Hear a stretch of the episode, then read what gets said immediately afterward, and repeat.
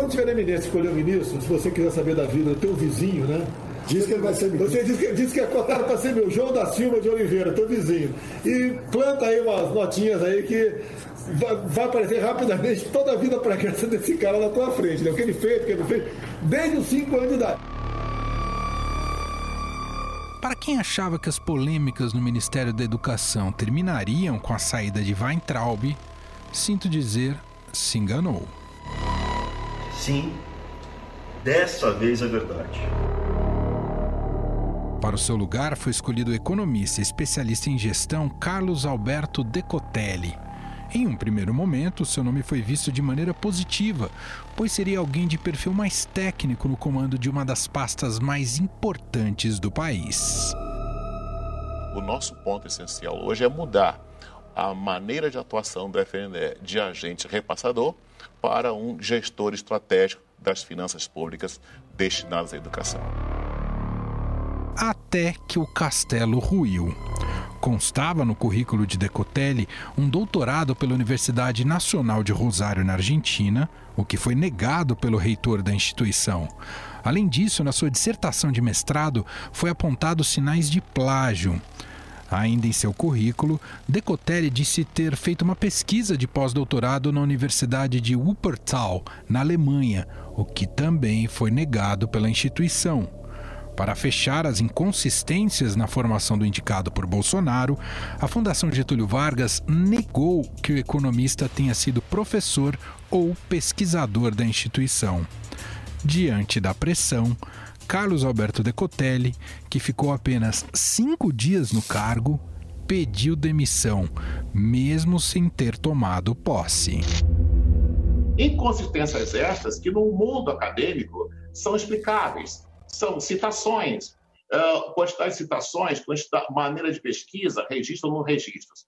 Mas a estrutura pela qual a destruição da continuidade veio pelo fato da construção fake da Fundação Getúlio Vargas divulgar que eu nunca fui professor da Fundação Getúlio Vargas. Entretanto, esse caso expõe algo muito mais grave que acontece dentro do Ministério da Educação: a disputa entre militares e olavistas pelo controle da pasta.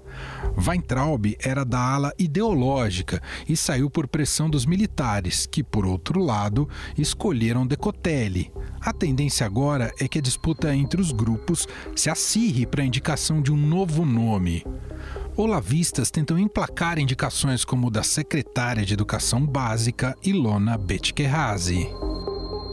E não sabe ler e escrever as quatro operações aos 10 anos? E você está falando que é mais importante se ele qual é o gênero que ele escolhe, qual é a persona que ele escolhe? Não, não é esse o problema.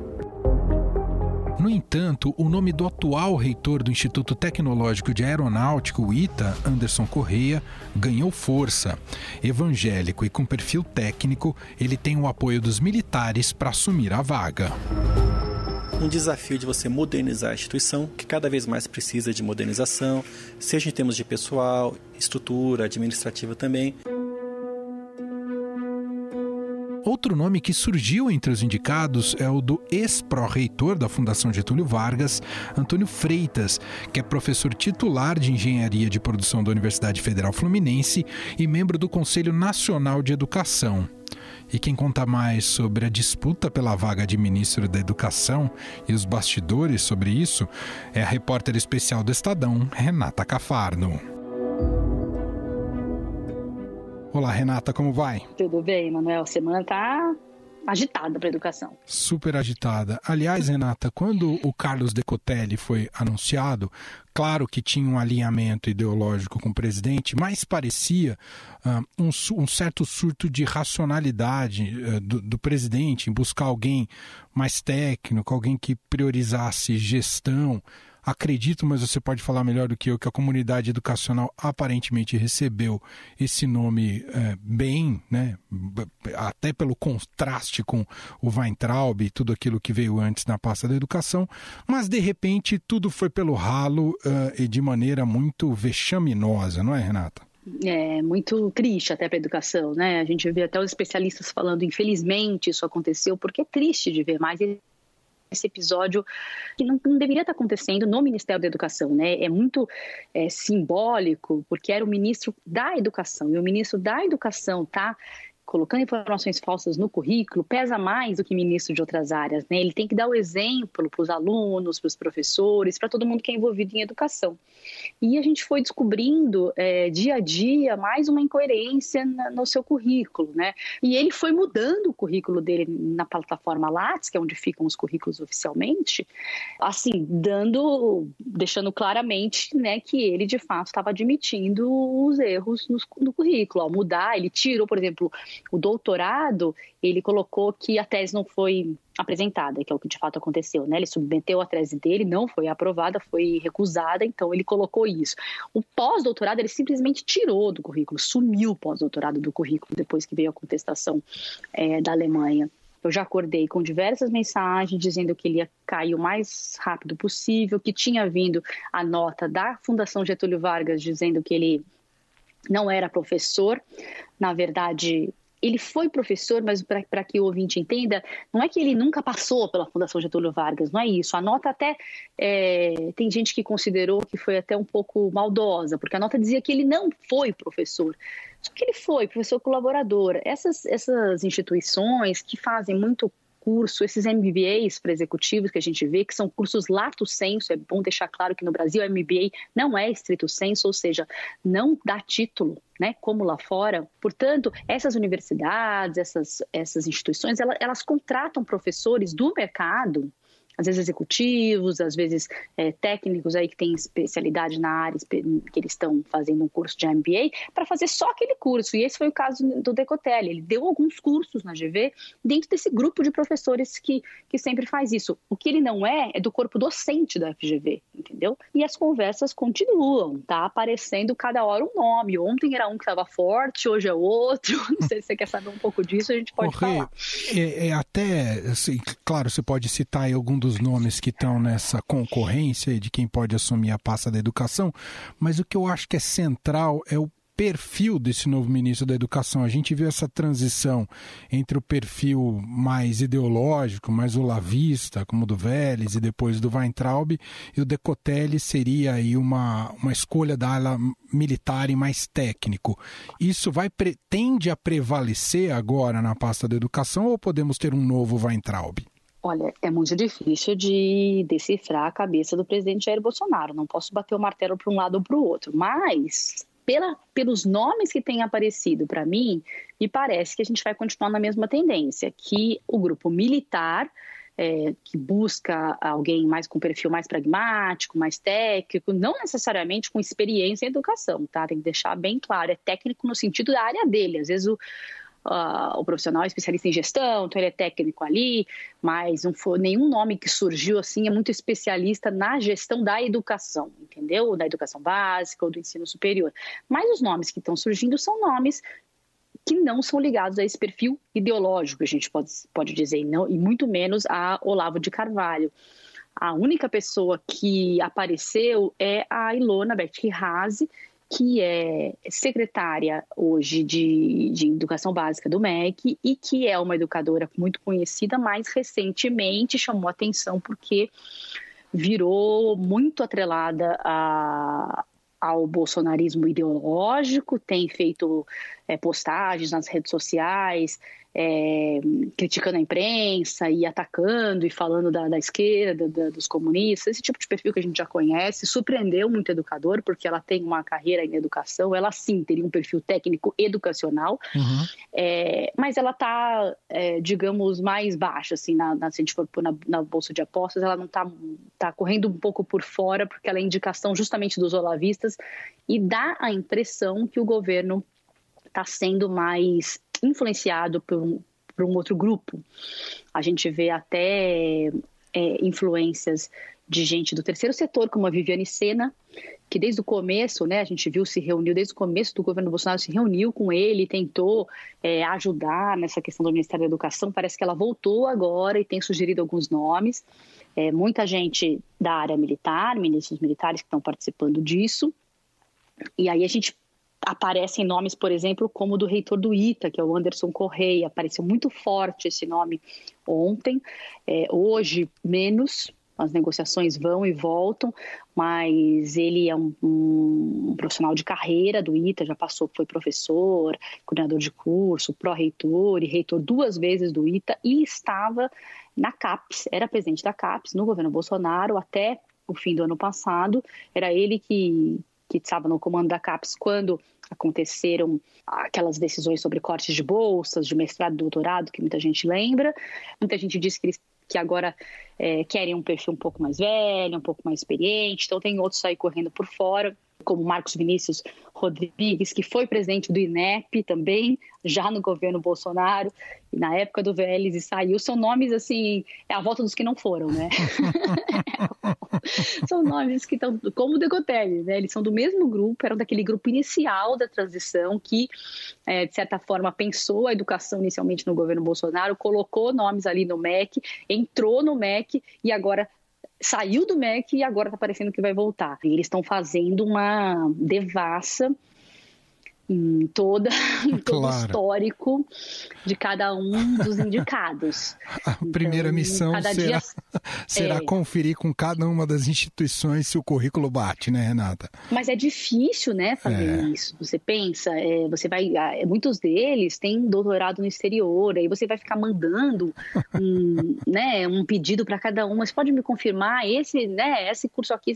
É muito, é muito complicado, né? Eles vêm também questões de antecedentes criminais, pesquisam muito sobre histórico, foi atrelado a quem. A gente viu, por exemplo, o secretário do Paraná, né, de Educação do Paraná, o, o Renato Feder, que foi indicado, chegou a conversar com o presidente Bolsonaro na semana passada, acabou perdendo pontos porque já financiou a campanha do Dória. E a gente fica nesse compasso de espera, como sempre no MEC, né? Pela, pela terceira vez estamos sem ministro e esperando o que vai acontecer sem ter nenhuma ideia, né? É difícil você dizer, acho que vai acontecer isso no MEC, porque depois no dia seguinte, o que ia, era, ia acontecer ontem já não vai mais acontecer hoje, sabe? Essa é Renata Cafardo, repórter especial aqui do Estadão, que cobre o universo da educação e a gente segue em contato para entender o futuro da pasta no governo Bolsonaro. Obrigado, Renata. Obrigada a você. Diante deste embate, existem várias questões que precisam ser resolvidas dentro do Ministério da Educação, como a realização do Enem. O Ministério fez uma enquete sobre quando os estudantes gostariam de realizar a prova, e esse aqui foi o resultado em torno de 1 milhão e 100 mil pessoas entraram, dessas 5 milhões e poucas né, inscritas, entraram para dar a sua opinião. Quase 20% do, do público total né, inscrito no Enem. E nós perguntamos se, a prova, se eles preferem que a prova seja em, jane, em dezembro desse ano, em janeiro do ano que vem ou em maio do ano que vem. Quase 50% respondeu que prefere que seja feita em maio do ano que vem. Somente ontem, o MEC divulgou um protocolo sobre a volta às aulas pós-pandemia. Ele trata sobre é, é, a questão da comunidade escolar, medidas protetivas individuais e coletivas, né? cenários comuns, salas de aulas, laboratórios, cenários de práticas, né? critérios para retomada de atividades, transportes coletivos, atividades laborais e outras séries de informações. Então, é um protocolo visando garantir a, a, a o, minimizar riscos e garantir a segurança máxima necessária para é, alunos, professores, técnicos e todos que estarão envolvidos no ambiente escolar. Né? Sobre esses desafios diante da crise instalada dentro da pasta, eu converso agora com o professor da Faculdade de Educação da USP, Ocimar Munhoz Alavarce. Tudo bem, professor? Obrigado por nos atender. Tudo bem, estou à disposição. Qual o tamanho do prejuízo para o país, para os alunos, para as políticas públicas na área de educação, tudo que vem ocorrendo neste ministério, seja na gestão Vélez, Weintraub e agora essa fase com uma completa indefinição de quem poderá assumir a pasta. Qual foi o tamanho do prejuízo até agora, hein, professor? Na verdade, é bom lembrar que o governo Bolsonaro, na disputa eleitoral, ele já não tinha apresentado propriamente um programa educacional. E, na sequência, os ministros que ele indica, na verdade, corroboravam essa situação. Então, acho que o grande prejuízo uh, está colocado nessa situação. As trocas, elas agravam por duas razões. Primeiro, porque elas acabam concentrando um debate, quem vai ser o nome, né, os predicados desses nomes, portanto, nos afasta do debate de um programa né, para a educação escolar brasileira. E um outro elemento é que toda indicação, isso não é um atributo desse governo, mas toda indicação, ela sempre se faz seguir de incertezas quanto às outras nomeações. Né? Como você sabe, o chefe do executivo federal ele delega né, para os seus ministros, que são executivos para as pastas específicas. Esses, por sua vez, indicam uma série de outros dirigentes que, inclusive, acabam tendo responsabilidade na operação de, dos programas e, ao fim e ao cabo, das políticas. Agrava o fato de que essas indicações que nós já tivemos, elas alimentaram uma outra característica, que também não é um apanágio desse governo, mas que aqui se acentuou, que é de uma disputa interna no Ministério. Esse me parece ser uma situação de enorme prejuízo para a educação escolar. A gente pode estar próximo de uma pane gerencial no caso do Ministério da Educação? Olha, se assemelha. Vou dar dois elementos disso.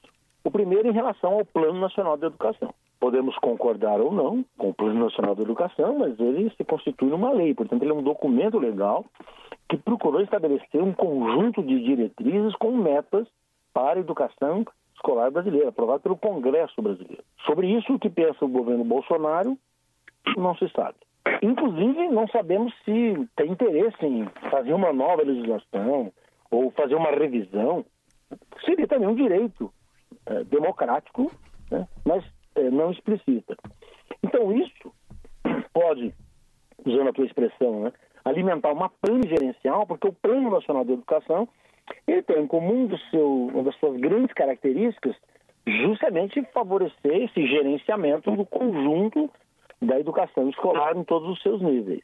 E de uma articulação com os outros entes federados, porque o governo federal ele tem a responsabilidade pelo conjunto da educação escolar no Brasil, ainda que não necessariamente ele é, implemente diretamente as ações. Então, é, esse é um elemento. Um outro elemento que de alguma forma está acoplado ao Plano Nacional da Educação, mas tem uma especificidade, é o Fundeb. Né? Ele vence agora no final do ano e, embora tenham sido feitas algumas sinalizações, mas não temos aqui também uma explicitação do que pretende é, o governo Jair Bolsonaro.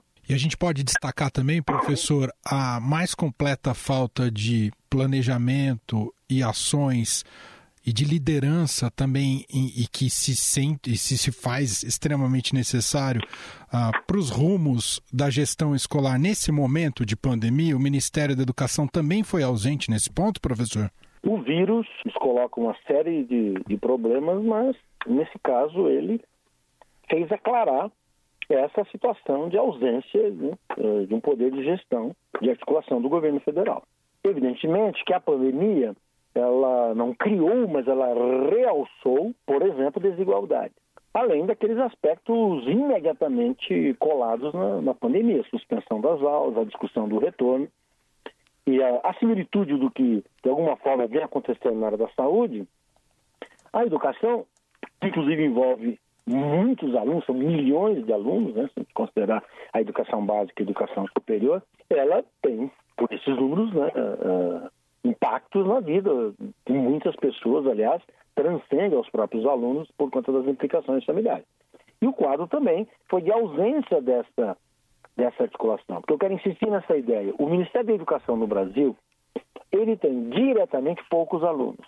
Mesmo se a gente considerar a educação superior. Uhum. Mas, no limite, ele é responsável por todos. E essa responsabilidade, ela se materializa né, nessa articulação com municípios, com os estados e, inclusive, é, com o setor privado, que não tem um papel desprezível né, na, na, oferta da educação escolar brasileira. Então, de alguma forma, reverberando o que se tem chamado né, de um negacionismo diante da pandemia, parece que isso também acabou, perdão pelo, pelo termo, contaminando a própria política né, educacional, ou aquilo que se poderia chamar é, de política educacional. Evidentemente que a pandemia não estava prevista, por exemplo, né, no quadro eleitoral em 2018, mas os seus efeitos, né, na ausência né, de política a qual eu me referia, né, é, as consequências são é, agudizadas. A par dessa ausência de política, nós estamos assistindo um conjunto de iniciativas, de certa forma, isoladas, né, que estariam dando uma ideia do que seria uma política, por exemplo, né, ações muito reacionárias em relação à oferta né, de, de, programas na educação escolar, é, por exemplo, as iniciativas junto às universidades, completamente é, descolada né, um diálogo com as universidades federais, inclusive nesse caso, curiosamente, universidades, muitas delas que o próprio governo federal dirige. Depois, mais recentemente, a portaria do INEP, né, criando o novo SAEB, que é um, um festival de horrores, né, sinalizando que haverá avaliação anual de todos os componentes, algo que, que é muito estranho, porque se nós estamos tendo dificuldade para realizar o Enem, então é isso que me preocupa, né, um conjunto de, de iniciativas né, que aparecem isoladas e que de alguma forma reitera essa tese, né, que é de ausência de uma política educacional. A mudança no perfil de quem deve ser o ministro da Educação, deixando de ser alguém, digamos, indicado pelo que se chama de ala ideológica, lavista, e passando por uma prerrogativa que viria da ala militar, talvez com um perfil mais técnico e de gestão, já pode ser visto como um avanço, professor? Quem assume né, um cargo na direção do Estado, sobretudo no chamado primeiro escalão, é, assume uma atividade intrinsecamente política, ou seja, de disputa na polis, de disputa por uma posição, por uma concepção, por um interesse. Isso é legítimo. Não existe ministro com caráter técnico. Não, o ministro é essencialmente com caráter político. Ele está ali para implementar uma política. E dele será cobrada uma política, uma orientação. Ele tem que responder a isso. A chamada dimensão técnica, um certo saber fazer, é de responsabilidade, em última instância, de quem indica, ou seja, da capacidade que aquela pessoa indicada terá condições de, na sua área específica, né, quando nós falamos de ministérios, de implementar determinadas políticas, de né, discutir com os setores envolvidos. Né? Então, desse ponto de vista, também, é, todo e qualquer, digamos, ministério tem uma dimensão técnica, né? tem uma determinada uh, especificidade, que não necessariamente se coaduna em termos absolutos com a formação acadêmica né, de quem venha é, ocupá-la, né, tendo ou não feito um doutorado, enfim, ou pós-doutorado que seja, mas desse ponto de vista, a indicação do próximo nome vai entrar nesse jogo de forças desse governo, como aconteceria em qualquer governo. Um problema que nós podemos colocar é o seguinte: como que essas forças atuam? Uhum. Elas são. Há um debate mais aberto por posições ou são disputas veladas? Ousaria dizer, querer fazer uma política uh, escamoteando posições, interesses, concepções, e isso uh, certamente é um desserviço para a política em geral e mais ainda né, para a área específica que é a educação escolar. Nós ouvimos o professor Osimar Munhoz Alavarce, professor da Faculdade de Educação da USP, comentando um pouco mais sobre o Ministério da Educação e o diagnóstico né, de como ele está e o que podemos esperar desse seu futuro. Obrigado, viu, professor? Fico à disposição.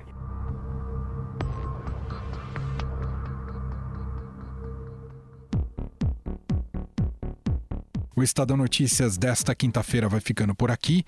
Contou com a apresentação minha, Emanuel Bonfim, produção de Gustavo Lopes e montagem de Nelson Volter. Diretor de jornalismo do Grupo Estado é João Fábio Caminuto. Para conversar com a gente, o nosso e-mail é podcast@estadão.com. Um abraço para você e até mais. Estadão Notícias.